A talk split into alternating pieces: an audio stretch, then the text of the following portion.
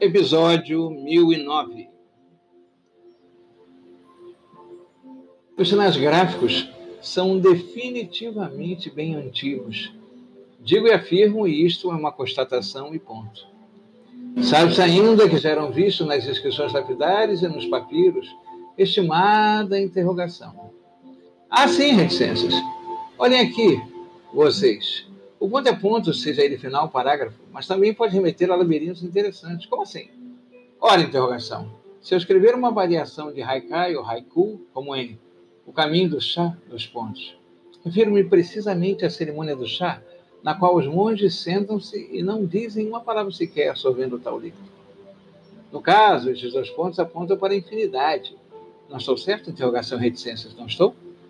Para onde nos levaria este silêncio profundo? Sim, sim, sim.